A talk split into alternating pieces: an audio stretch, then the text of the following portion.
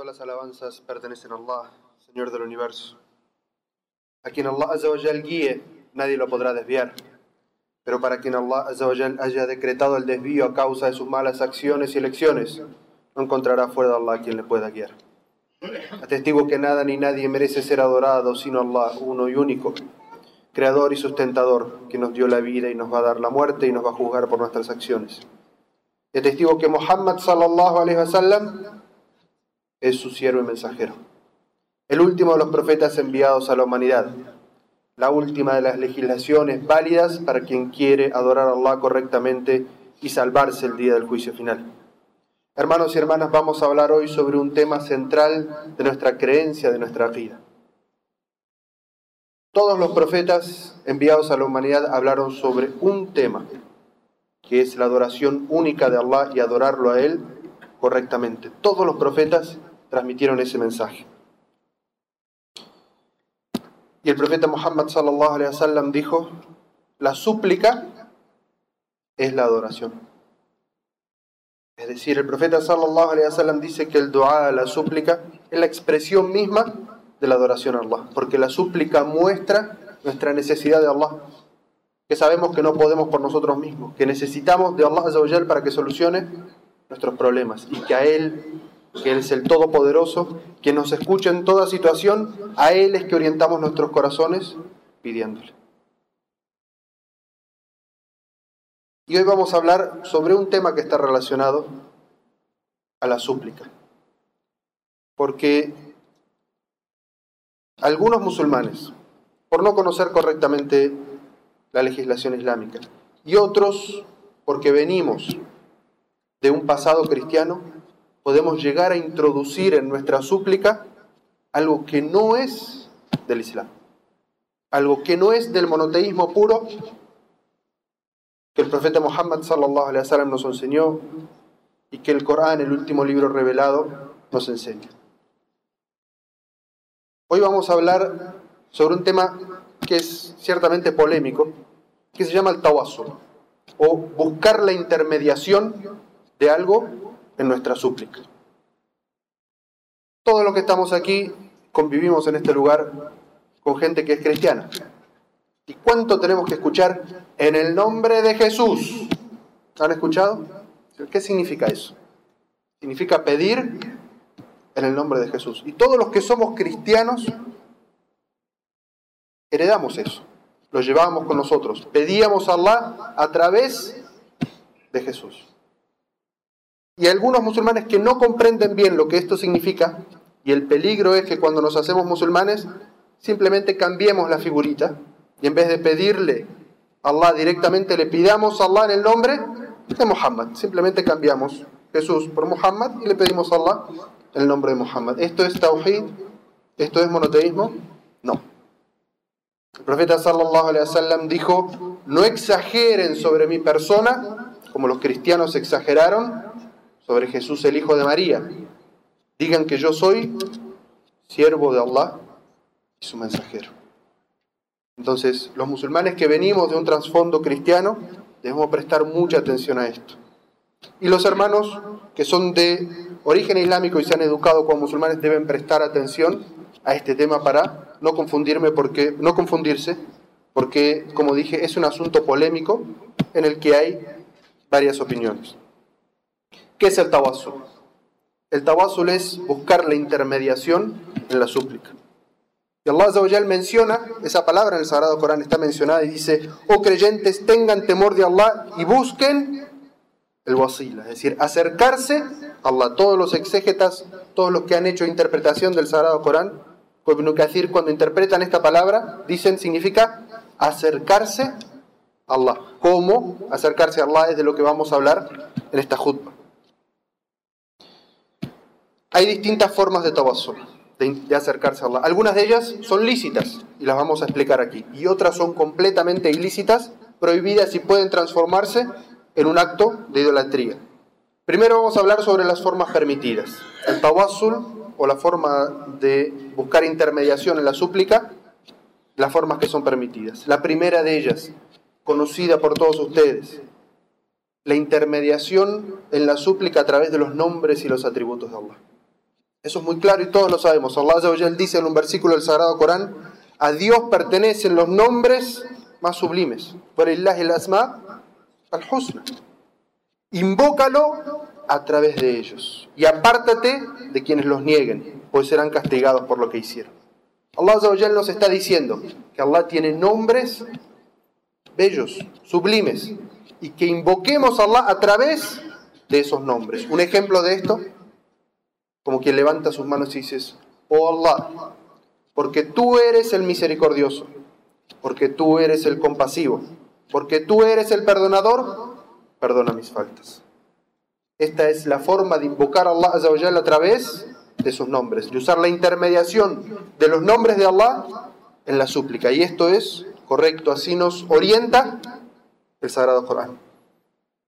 Otra forma permitida de tawassul, lícita,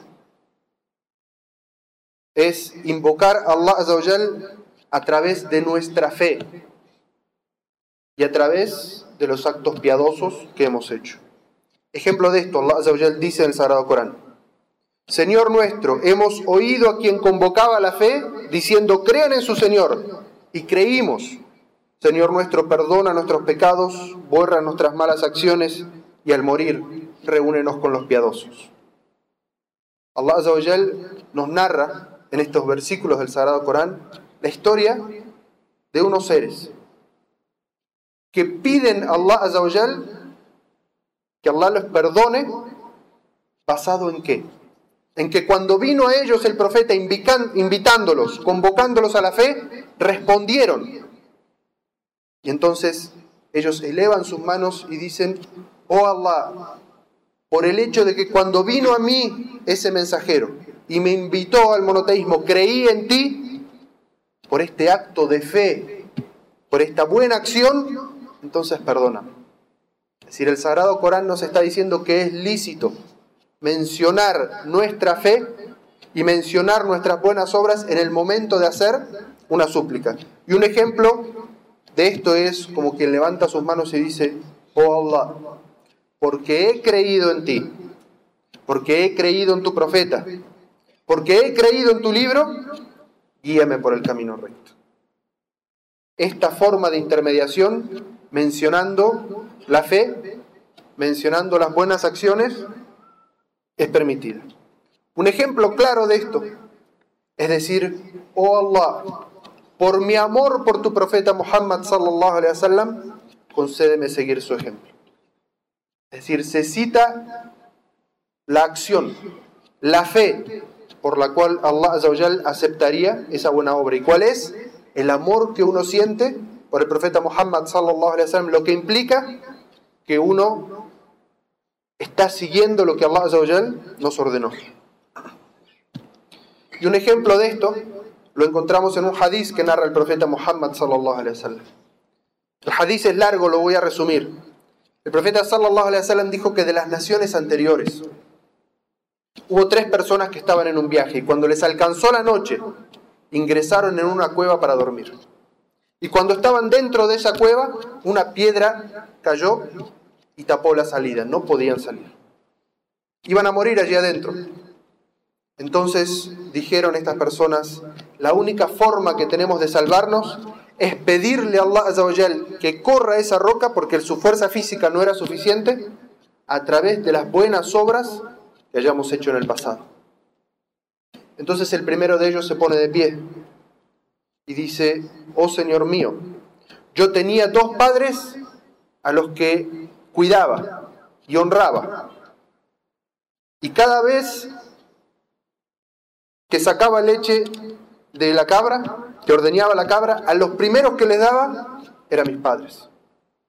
Y una noche me demoré y cuando llegué a su casa ellos ya estaban dormidos. Y permanecí junto a la puerta de ellos, esperando a que se despertaran el otro día para que fueran los primeros en beber de esa leche. Si esto lo hice para complacerte, es decir, para honrar y dignificar a mis padres, entonces permítenos salir de aquí. Y Allah milagrosamente hizo que la piedra que estaba bloqueando la salida se corriera un poco. Pero aún no podían salir, no era suficiente el espacio para que salieran. Entonces se pone de pie el segundo y dice, oh Allah, yo tenía una prima que era muy bella y a la que deseaba. Y la invité a que tuviéramos una relación, no matrimonio, una relación, pero ella se negó. Y cierta vez hubo una sequía y ella y su familia estaban en necesidad y ella vino a pedirme.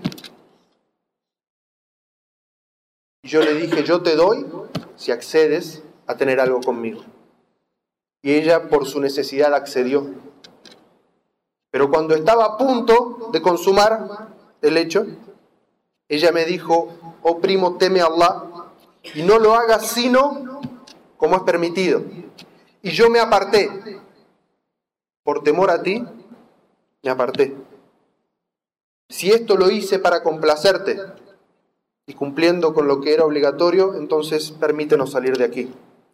Y milagrosamente esa piedra se movió, pero aún no era suficiente para que salieran. Quedaba un tercero. Se puso de pie y dijo, oh Señor, yo tenía un trabajo y había contratado unos trabajadores. Y a cada uno de ellos, cuando terminó, le di su paga.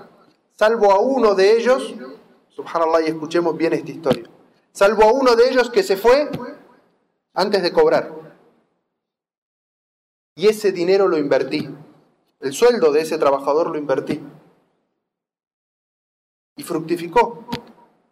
Hiciste que fructificara. Y de ese pequeño sueldo salieron vacas, camellos, cabras. Se multiplicó.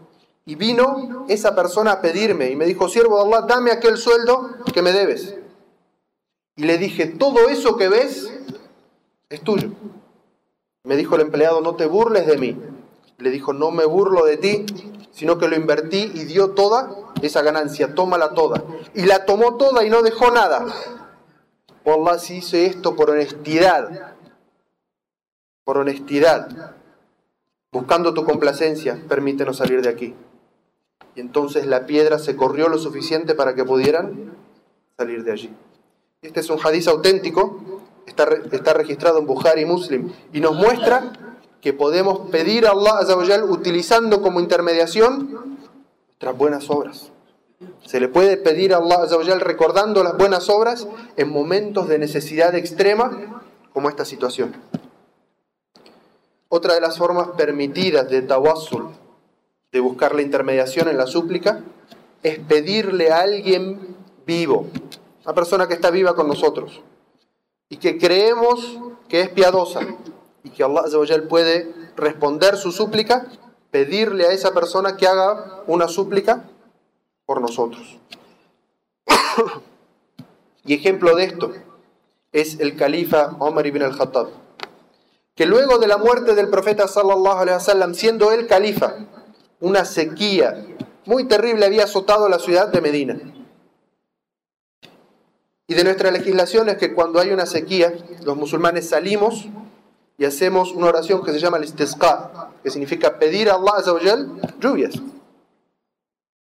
Y salió el califa junto con todos los musulmanes. Y dijo el califa, oh Allah, solíamos pedirte a través del profeta Muhammad, es decir, cuando estaba vivo, pedíamos al profeta que hiciera dua por nosotros para que descendieran las lluvias. Y eso tiene una explicación. Cierta vez el profeta sallallahu alaihi wasallam estaba dando una jutba y se acercó una persona y dijo, mensajero de Allah, la tierra está seca, las plantas mueren, los animales mueren. Pide a Allah para que Allah descienda sobre nosotros lluvia. Y el profeta sallallahu alaihi wasallam levantó sus manos y en ese momento no había una sola nube en el cielo. El profeta sallallahu alaihi wasallam levantó sus manos y le pidió a Allah que hiciera descender sobre ellos la lluvia. Y en ese mismo instante, quien narra el hadith dice, no nos paramos de la jutba sin que se hubiera llenado el cielo de nubes negras y empezara a llover y descendiera sobre nuestra barba las gotas de la lluvia. Y pasó una semana, y a la jutba de la semana siguiente, toda esa semana lloviendo. la misma persona vino y le dijo, mensajero de Allah, pídele a Allah que deje de llover, porque las casas se están desmoronando y los animales se están ahogando y las plantas están muriendo de tanta agua. El profeta sallallahu levantó sus manos y dijo, oh Allah, alrededor de nosotros, es decir, en los valles, pero no sobre nosotros. Y dice quien narra el hadiz, y nos levantamos de esa jutba y el cielo estaba limpio. Había nubes en el cielo. De los milagros del profeta sallallahu alaihi wasallam. ¿Qué dijo Omar ibn al-Khattab? Solíamos pedirte a través del profeta Muhammad cuando estaba vivo, le pedíamos, le pedíamos al profeta que hiciera dua por nosotros. Pero él ha muerto. Y entre nosotros está el Abbas, su tío. Abbas, ponte de pie y haz dua por nosotros. Y el Abbas se puso de pie y hizo el dua. ¿Qué significa esto? Que es lícito pedirle a una persona que consideramos piadosa, que consideramos que Allah va a escuchar su súplica, pedirle en vida, que haga dua en esa situación. Y esta es de las formas lícitas que existen de intermediación. Y ahora vamos a hablar de las ilícitas. Porque existen formas ilícitas, como dijimos, pedir cambiar la figura y decir, no en el nombre de Jesús, sino en el nombre de Muhammad, o en el nombre del Hussein, o en el nombre del Hassan, o en el nombre del Badawi, o cualquier santo que quieran mencionar. No importa. Cualquier persona que pidamos a Allah en el nombre de alguien que está fallecido es una forma ilícita.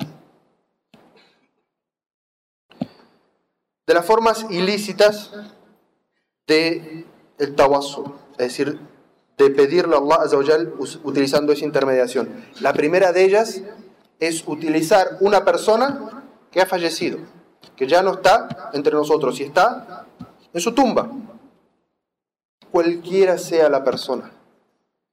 Y Allah dice en el Sagrado Corán que todas las personas han de probar el sabor de la muerte. Los profetas, los santos, todas las personas han de probar el sabor de la muerte. Y el profeta sallallahu alaihi wasallam fue quien dijo, cuando una persona muere, todas sus acciones se interrumpen. No puede hacer nada, ni por sí mismo, ni por los otros. Entonces, pedirle a una persona que está muerta, ha fallecido, tiene por supuesto una vida, lo que se llama Uhrawi, en el más allá, pero no tiene ya una vida Dunyawi, una vida en este mundo. Porque algunas personas utilizan el versículo que dice, y no piense que aquellos que murieron en, la causa de Allah están muertos, sino que están vivos. Pero Allah no se está refiriendo a una vida como la que nosotros tenemos, sino que se está refiriendo a la vida del más allá, una vida en la que ya comienzan a recibir de la recompensa de Allah. Toda aquella persona que haya abandonado este mundo, el profeta sallallahu alaihi wasallam dijo, todas las personas que mueren y abandonan este mundo, sus obras se interrumpen. No pueden hacer nada para beneficiarse a sí mismos. Y mucho menos van a poder hacer algo por beneficiar a las otras personas. Y Allah Azawajal dice en el Sagrado Corán, y escuchen bien. Dice, Él es Dios, su Señor. Suyo es el reino, es decir, la soberanía sobre todas las cosas. Pero lo que ustedes invocan, en lugar de él, no poseen absolutamente poder sobre nada, ni siquiera el pellejo de un dátil. Allah pone este ejemplo, el pellejo de un dátil no tienen el poder sobre eso. Si ustedes los invocan, a lo que invocan en lugar de Allah, a lo que le piden en lugar de Allah, no escuchan. Y si pudieran escuchar, no podrían responder. El día de la resurrección lo que adoraron, a lo que invocaron en lugar de Dios, negarán que los hayan adorado. Es decir, Allah nos dice en el Sagrado Corán que todo aquello que es invocado en vez de Allah. El nombre de Jesús, el nombre de Muhammad, el nombre, todo por a quien se le pida. Y no entra en la cabeza de un musulmán pedirle directamente, ¿cómo puede? Ingresar en la cabeza y el corazón de un musulmán, pedirle directamente a una persona fallecida. ¿Cómo ¿Acaso no es Allah el que tiene poder sobre todas las cosas? Algunos musulmanes equivocados lo que hacen es pedirle a quien está en la tumba que le pida a Allah, pensando que esa persona podría interceder. Sin embargo, como hemos visto, profeta sallallahu alaihi wasallam dijo que eso es una acción prohibida. Pero quien le pida a alguien que está en una tumba pensando que por sí mismo puede conceder algo, eso ya es un shirk, una idolatría que deja a la persona por fuera del Islam. Porque el dua, la súplica solamente se puede Allah Azawajal directamente. Con respecto al profeta Muhammad sallallahu alaihi wasallam. Algunas personas utilizan un pseudo hadith, no es un hadith, que dice, quien pida a Allah a través de mí, de mi posición, de mi dignidad, Allah le concederá. Pero los sabios del hadith han dicho que ese no solamente es un hadith débil, sino que es un hadith fraguado, inventado. No tiene ningún asidero en los libros en los que se han recopilado la sunna auténtica. ¿Cómo podemos pedir al profeta? No podemos. Es lícito decir, oh Allah, por mi amor al profeta sallallahu alaihi wasallam, concédeme algo. Es lícito porque se está pidiendo por el amor que uno tiene, por la creencia que uno tiene. Pero pedir a Allah por el estatus del profeta Muhammad o por la dignidad del profeta Muhammad, ¿qué tiene que ver su estatus? Y su estatus es altísimo y no hay ser humano que tenga estatus más alto que el profeta Muhammad, ni estatus más alto que el de los profetas y el de los santos piadosos. Pero ¿qué tiene que ver tu estado con el estado de ellos? ¿Acaso nuestra religión no es una religión para la lógica, en que la lógica se aplica a todo? Allah te concede tu súplica por tu imán, por tu fe, por la certeza, el yaquín que tienes en el momento en que levantas las manos. Por eso Allah te contesta o no te contesta. Pero si fuera Allah a responder las súplicas por la intermediación de mencionar el estatus del profeta Muhammad wasallam, todas las súplicas serían respondidas. Pero Allah nos responde por lo que hay en nuestros corazones de imán, por las buenas obras que nosotros hacemos. Quiero Allah concedernos comprender correctamente el tawhid, el monoteísmo, y conocer estos detalles sobre los temas de las súplicas que tan importantes son, porque la súplica es la médula, el estado máximo de la adoración y nosotros adoramos únicamente a Allah, pedimos solamente de Allah, anhelamos solamente de Allah, nos encomendamos solamente a Allah como siervos monoteístas.